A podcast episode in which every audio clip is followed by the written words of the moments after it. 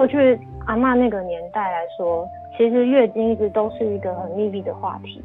过去农村时代的女性，她们会认为说，你把这件事情挂在嘴巴上，或是你有一些身体有一些奇怪的征兆、疾病的时候，你把它一直说出来，可能会让别人觉得你很不知羞耻。过去的这些女性，她也一直深受一些月经禁忌啊、文化，可能也有些受到宗教、社会环境的等等的影响，这些不知不觉都也影响着一些自我价值的认同。欢迎光临。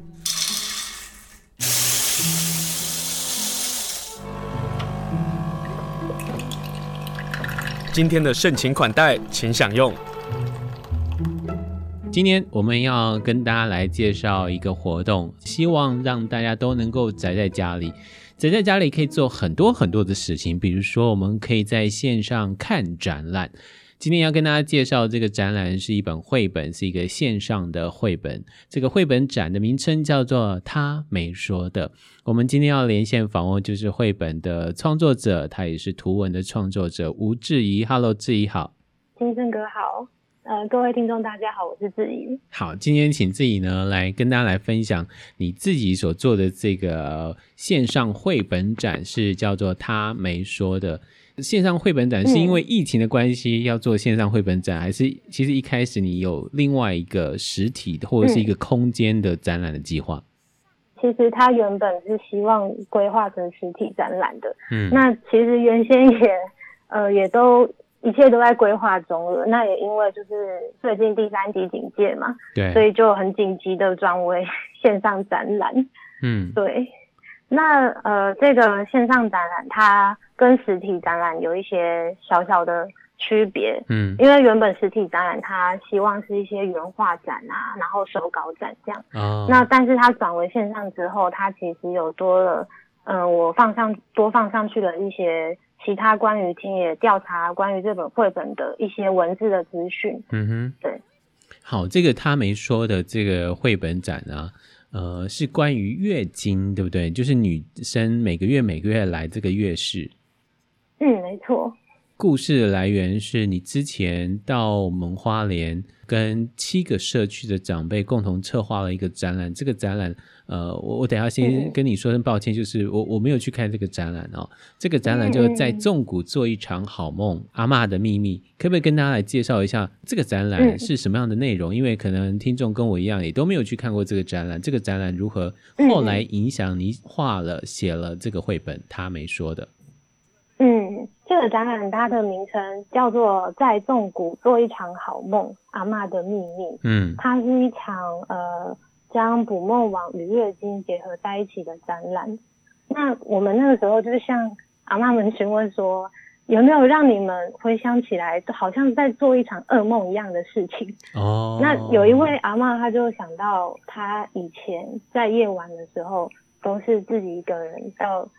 溪边去洗自己用过的月事带，嗯哼哼，然后回想起来这件事情跟月经，它其实像是一个不可告人的秘密一样，对，然后好像只能在梦里才可以说出来，所以我们就把这一场噩梦跟捕梦网做结合。嗯，所以那时候就是七个社区的长辈，你只是在问他们说有没有发生恐怖或者是觉得忘不了的这些事情，那有一个阿妈就谈到，对他来讲是一个很恐怖的事情。但是志怡、嗯，你自己也是女生哈、嗯，可是从这个现代再看过去，阿嬷那个年代也有个日治时期的时候，哎、欸，对对，这些阿嬷都相当高龄，对对，就日治时期的那个时候，女生对于月经，因为她她是每个月每个月会来的，嗯嗯嗯，所以她就每个月有好几天就处在那个害怕，然后不能说偷偷摸摸，包括暗夜要做这样的一个事情。你自己是一个绘本作家，你怎么看？当时听到，然后再做整理，你自己有什么样的心得吗？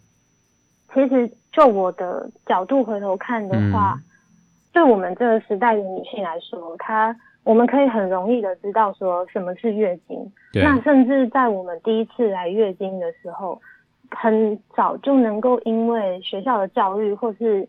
呃，一些经验的传承，能够很粗浅的了解说，哎，我差不多在青春期来的时候会有月经这件事情。哦。但是过去如果那个没有网络，也没有健康教育，甚至教育也不普及的时候，这些女性要如何知道月经是什么？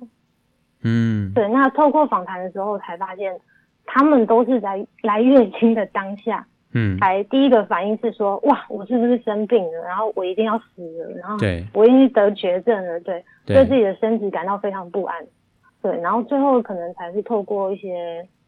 呃，母亲或是左邻右舍，嗯，好心的邻居姐姐，嗯，然后告知，或甚至阿妈们都是透过偷听的方式，然后偷听了解。对，比如说有一个阿妈，她有机会就学，那她虽然有机会就学，但是到他要升初中的时候，还是因为家里的关系，他其实没有办法继续升学。对，那他后来也因为这个阿嬷，他其实非常用功，也呃努力，然后呃后来也。考到了台北的工作的机会，嗯哼。那他这个偷听的是在台北工作的时候，听他隔壁的那个员工在那边聊一些关于月经的事情的时候，嗯、他才知道说哇，原来自己每个月流血这件事情是正常的，然后也是不用去需要非常担心害怕自己是不是得绝症这件事情。嗯，对，嗯，哎、欸，真的耶，就是。如果就那个时代当中，我们现在对于月经月事到来已经大概都呃非常熟悉了哦。可是，在那个时候，居然必须要偷听，然后才知道他过去这些日子以来，每个月在某个时间会出现这样的一个流血的事件。它其实也是一个很大很大的压力，包括心理的压力耶。是因为在过去阿嬷那个年代来说。其实月经一直都是一个很秘密的话题，嗯，那也是过去农村时代的女性，她们会认为说，你把这件事情挂在嘴巴上，或是你有一些身体有一些奇怪的征兆疾病的时候，你把它一直说出来，可能会让别人觉得你很不知羞耻，关于这些月经的事情，对。嗯过去的这些女性，她也一直深受一些月经禁忌啊、文化，然后可能也有些受到宗教、社会环境的等等的影响。那这些东西，这些不知不觉都也影响着他们对于一些自我价值的认同。对对，也会这些有意识或是无意识，它隐藏月经的一些行为，其实都对身体造成或心理造成一些很无形的压迫。嗯。嗯你在做这个工作的时候，后来也有采访到一个阿妈，就是等到他们长大了，嗯、然后卫生棉出来了，我也很好奇，他们现在就是看到有卫生棉条的时候，他们会怎么看待哦？他们才知道说 后来有这样的一个转变。可是我透过你这个记录，因为你这个绘本你用另外一种方式去说明那个月事带，哈，嗯。我看你的记录的时候，我才知道说月事带在那个时候要自己缝制，而且五公分这么厚哦。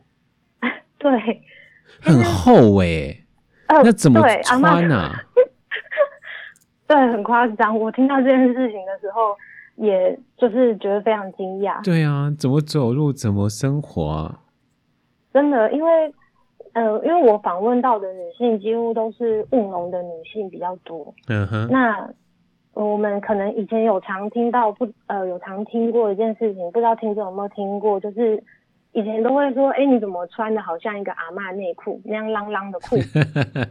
对，那以前对，那以前那种阿嬷内裤其实就是阿嬷他们当时因为没有像我们现在比较呃有。呃，像是我们有些三角内裤啊，或者其他款式的内裤能够穿。对。那以前几乎的款式也就是那样。那等到他们月经来的时候，哇，怎么办呢？没有没有那种可以刚好可以放置那个卫生棉的裤子，他们就想了办法是，呃，这也是访问阿嬷得来的。呃，他们都是绑两条，把布剪成长方形，嗯，然后在四个角缝上长长的带子。对，然后就这样子把它绑在腰间上，这样子，这样子去，哦、呃，去呃做农啊，或者采稻，其实它都是会比较牢固的，比较方便，不会容易掉出来这样子。嗯，你讲到做农啊，其实因为它是一个绘本的形式，嗯，然后你在整个的场景就放在农田当中，但是这个场景的设计其实还有很多的意义哦。可不可以跟大家先来先介绍一下，在这个场景当中，比如说甘蔗田啦、啊，或者是其他的，包括竹林啊，像这些的这个场景设计是有意义的吗？有意思的吗？嗯、呃，因为这个绘本它其实发生的背景是在我以采访丰田地区的长辈，那这样子为一个社会背景。那当时这些阿嬷其实都现在已经高龄七八九十岁的都有哦。这样，那为了回应在他们的生活经验，所以我也希望能够绘本里面呈现出他们过去生活的过往的样子，而不只是将。阿妈告诉我那些月经禁忌啊，或是他们曾遭受过到的一些歧视，嗯、把它放入到书本里面。嗯，所以呃，可能读者会在绘本里面看到有甘蔗林，也有稻田，对，然后也有一些相关村子里面出现的一些呃文化遗址，比如说薄泉，嗯、或是、哦、呃过去的寺庙，对，也有出现在绘本里面。对。对，然后还有一些杂货店，呃，对，就是那个杂货店也是呃，当初呃丰田这边地区呃丰田东山村那边附近很早期的一间很重要的一间杂货店，嗯，也是村民那个时候都会聚集集散地这样子。嗯，所以重谷的那个展览计划，让你有机会可以整理出属于丰田的地景。特殊地景是这样，对，因为我过去也就是有长期在呃丰田地区做配合花莲县在地的牛犁社区协会，有跟他们长期做配合做视觉设计。对，那也是因为这样子，我才比较能够有呃一些呃资料，能够很快速的去大致的了解那个区域。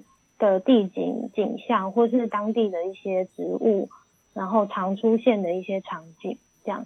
上次绘本里面也有出现过那个丰田地区，在夏天会有一个独特景观是巴基鲁，嗯哼，就是它是一个树种，然后巴基鲁是面包树，它上面的果实，对对对，面包树，那也是丰田地区他们那边夏季的时候，现在的阿妈们也会。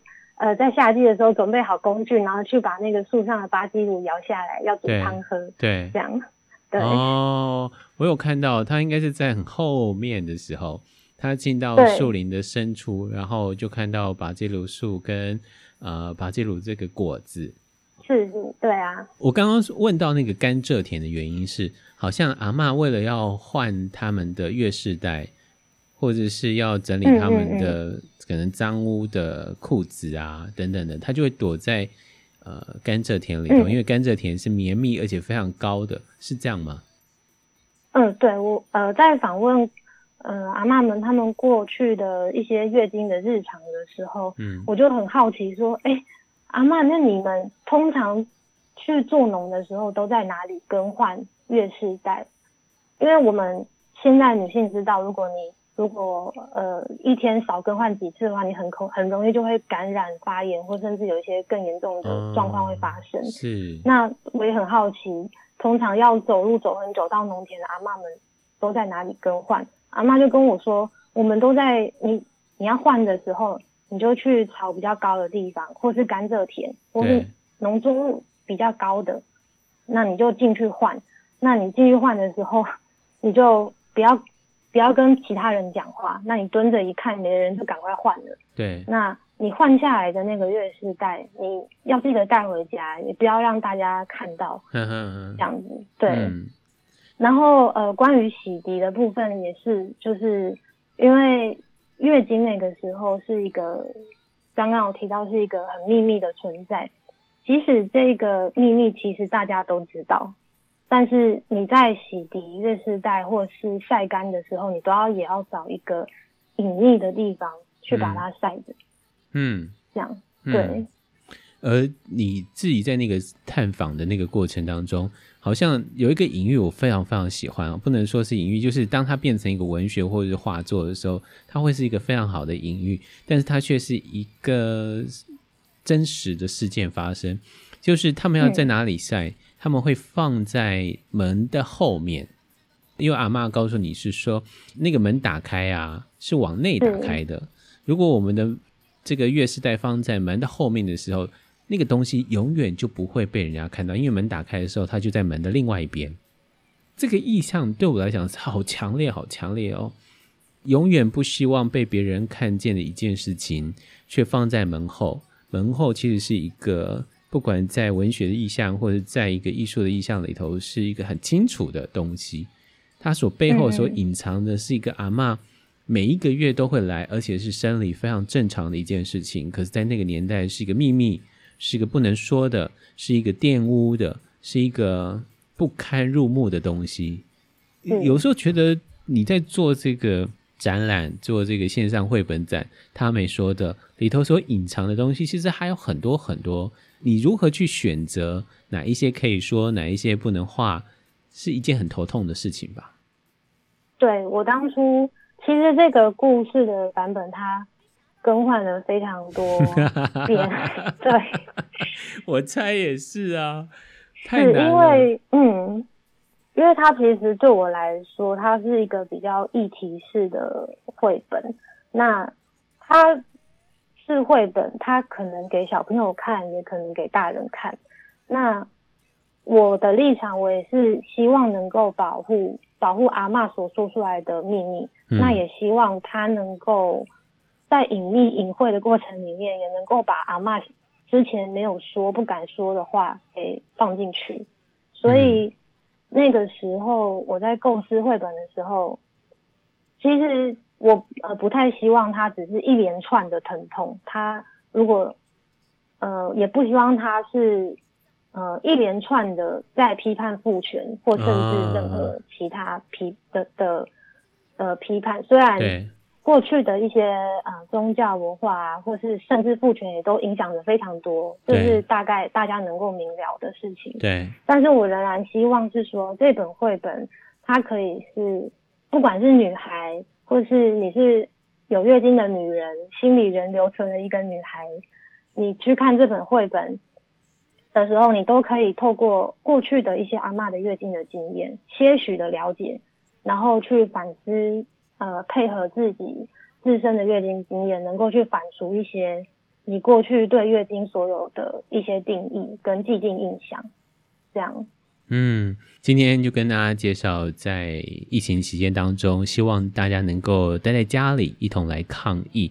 那怎么办呢？我们跟大家介绍，就是以一本为月经为主题的绘本，他没说的，他们做了一个线上的展览，一直到六月三十号，您可以透过网络啊，你可以找到，然后能观看。其实观看的不单单在谈女生的月事。另外一个事情就是感同身受这些阿嬷的痛，或者是她未曾说出口的秘密。那这本叫做《她没说的》。今天我先用朗读的方法来带大家一同来认识这本绘本，进入到这本绘本，来看看这本绘本到底说了哪一些的故事。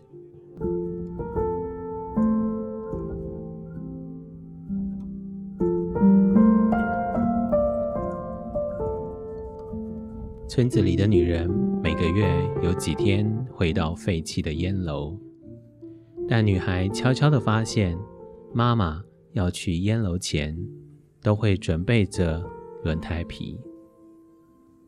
女孩感到好奇，问爸爸：“为什么呢？”爸爸说：“那是你们女人的事。”问妈妈，妈妈却说：“等你长大以后，你就会知道了。”今天妈妈又拿着轮胎皮了。这一次，她决定跟踪妈妈，走过街道，走过铁道，走了好久好久，离村子越来越远，走入了竹林，再找不到妈妈的身影。女孩在林中迷路。听见前方有声音，一看发现是个女人，肚子不舒服，正蜷缩着。她问女人：“你怎么了？”女人小小声的说：“没事。”啦。女人说：“流血的女人会让发糕发不起来。我现在还不能回家。”于是女孩拉起女人，带着她往前走，来到一棵大树下休息。在树后传来另一个女人的哭泣声。他们问女人：“你怎么了？”女人说：“这个月又没怀孕。”女孩问她：“怎么不找送子娘娘呢？”女人说：“流血的时候，神明不会理我们。”女孩想不明白，只好带着腹痛的女人、没怀孕的女人，继续往前走。走到一处农田，看见一个女人倒在田边。女孩问其他人说：“要不要找医生？”但倒地的女人却瞬间清醒：“哎呦，不用找医生啊！”女孩只好带着没怀孕的女人、背起头晕的女人跟腹痛的女人一同往前走，寻找女孩的妈妈。不知走了多久，女孩也感到头晕目眩。这时，天下起了大雨。一行人在不远处看见一个女人坐在湿淋淋的田里，田笼间还流出阵阵的洪水。女孩肚子突然感到沉甸甸的疼痛，痛得她在地上打滚。痛得东倒西歪，痛得眼前一片黑暗。女人将女孩背起，继续往前走，穿过河流，跨过山坳，循着天空的烟，来到树林的深处，终于找到了废弃的烟楼。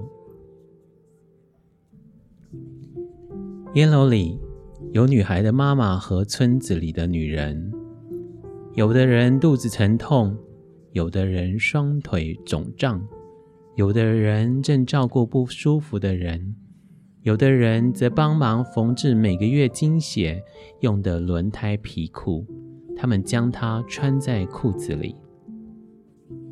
过了许久，女孩终于醒来。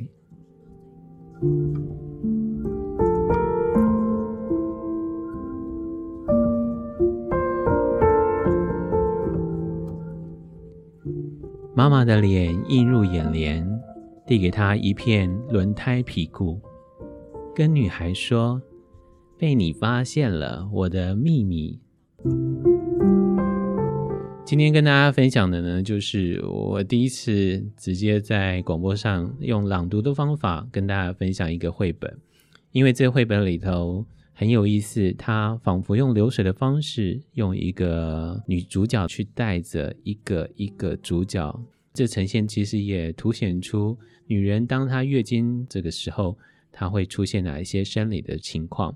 今天连线访问就是吴志怡，Hello，志怡。嗨，听众朋友，大家好。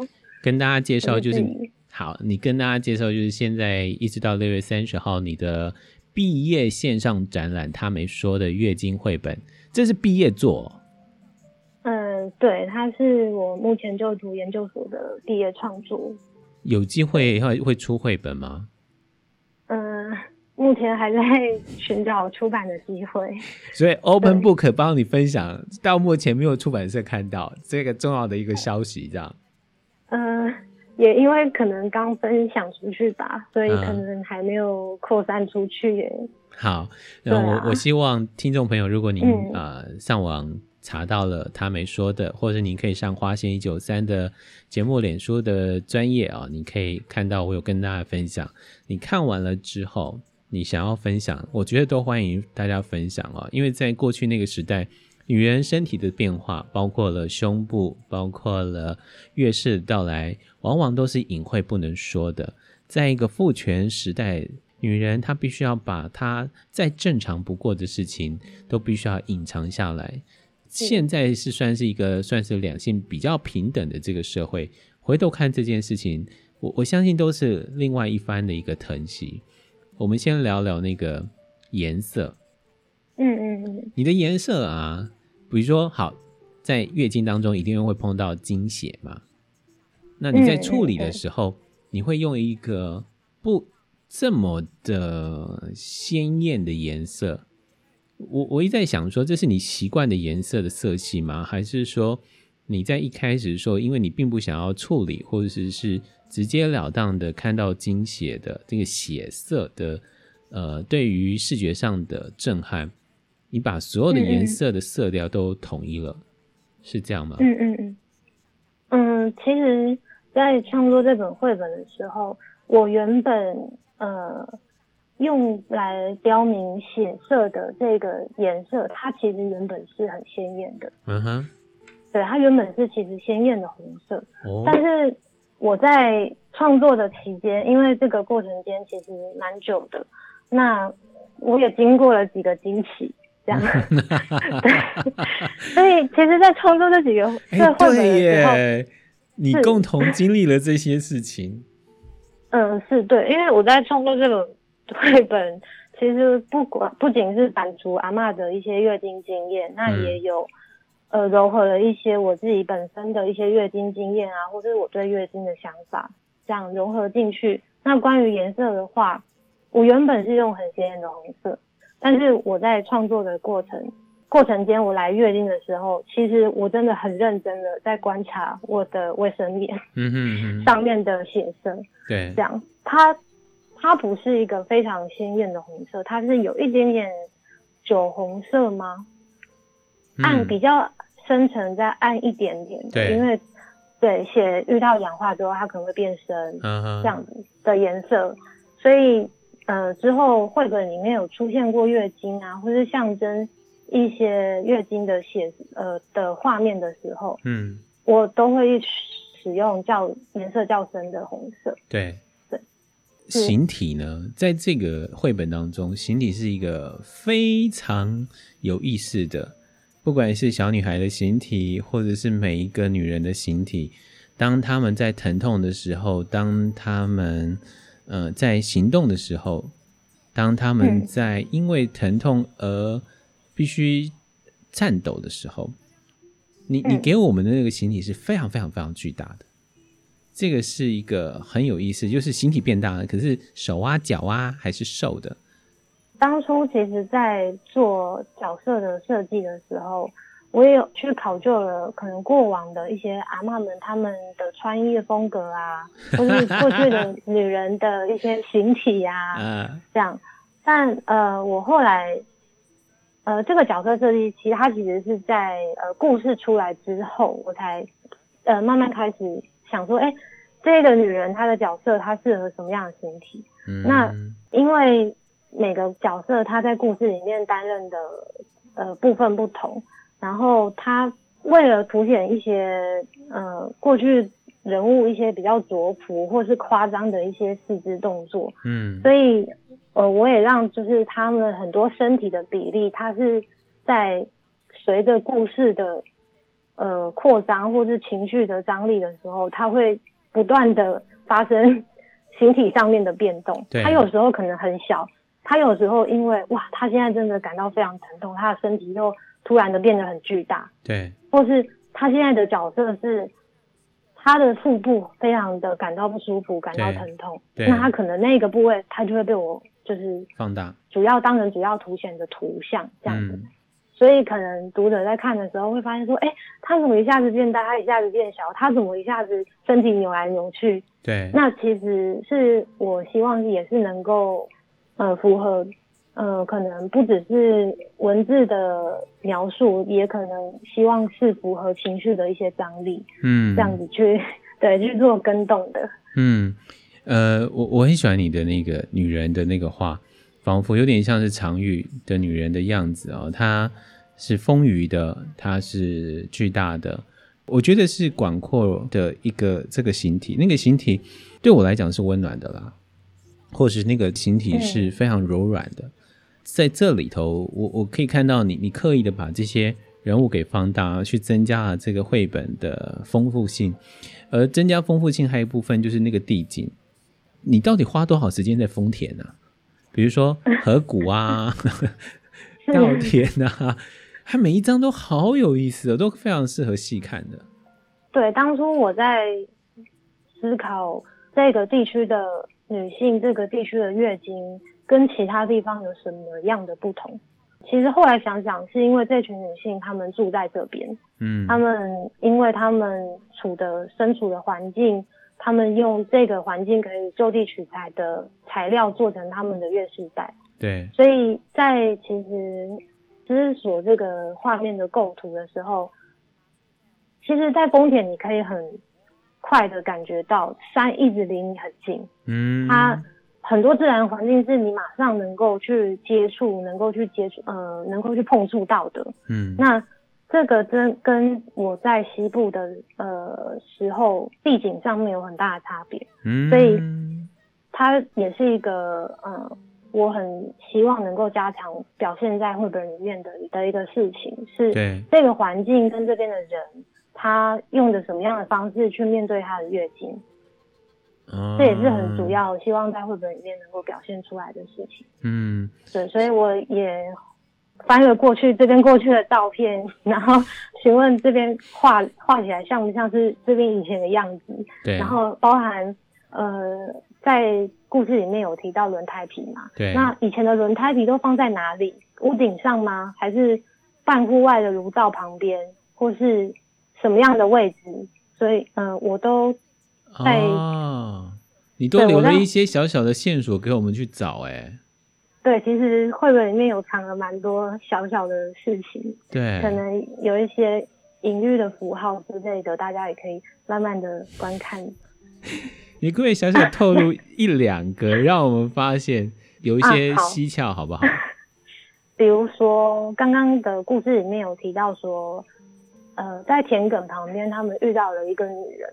嗯，那那个女人她为什么倒在那边？因为她头晕，她月经来，她不舒服，她先倒卧在田埂旁边休息。有。那到下一夜了之后，女孩原本想要帮她找医生，但是她非常害怕，她不敢看医生，所以她就。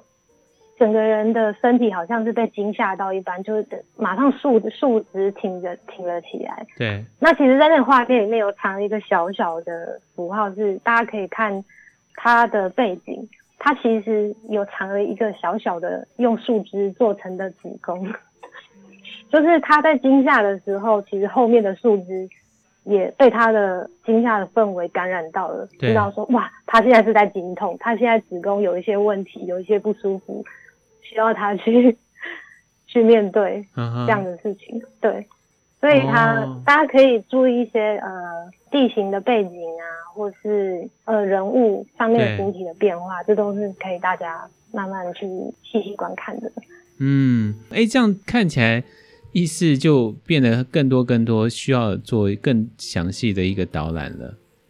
但我们就必须进到线上绘本展、嗯、去看到你的作品，去看到。丰田里头的，包括丰田玉啦，也也在这个作品当中呈现出来。而里头有很多的露丝，露丝对你来讲是一个丰田很重要的一个意象吗？或者是它其实也代表了另外一个意涵呢？这个白露丝也是我在丰田地区很常自己有机会乱晃的时候，在村子里面走走看看的时候注意到的事情。虽然。白露丝它在田里面，它不是一个丰田地区独有的景观，但是因为，呃，为了想要回应在过去阿妈的农村时代里面，那我觉得白露丝跟田的象征，会让我很容易去感受到说，我现在是在一个可能有广袤呃田边的一个地方，嗯，那这个是我自己对。丰田村的一个印象，所以白露丝很长，它会穿插在这个绘本里面，它可能也是我自己投射的一部分，担任一个很像是旁观者的角色吧，在农村里面去观看到这个，呃，很多女性的秘密。其实绘本里面它也有出现过其他的小动物，有啊，但是是我自己的一些其他的投射吧，因为我很常能够感觉到，我们跟动物是不需要去太多的言语沟通，动物都能够感受到你现在情绪的模样，嗯，所以当这个月经它在村子里面成为秘密的时候，可能女人只能去借着跟自己对话，或是跟动物对话，他们可能。才得以抒发出这一些秘密。嗯，对，所以绘本里面也很常出现许多小动物的角色，那他们可能象征温暖、象征可爱、也象征旁观者，那都是对，对，可能在绘本里面的一些呃小巧思这样。嗯嗯，比如说狗狗啊，嗯、或者是松鼠也在其中出现。而我们刚刚讲到的露丝啊。嗯真的很有意思哦！当我们看到那个妇人因为腹痛而倒地啊，在农田上的时候，女孩问她说要不要找医生，我们就可以看到那个露丝，几只露丝是在关心、在陪伴那个腹痛的妇女。可是那妇女说：“哎呦，不用找医生。”她站起来的时候，这些露丝都飞起来了。从这里就可以透过一个平面的影像。却仿佛生动地看到了那个景象，还有包括富人的状况。今天呢，跟大家介绍，就是希望大家宅在家里的时候，一同来观赏这个他没说的月经绘本的线上展览。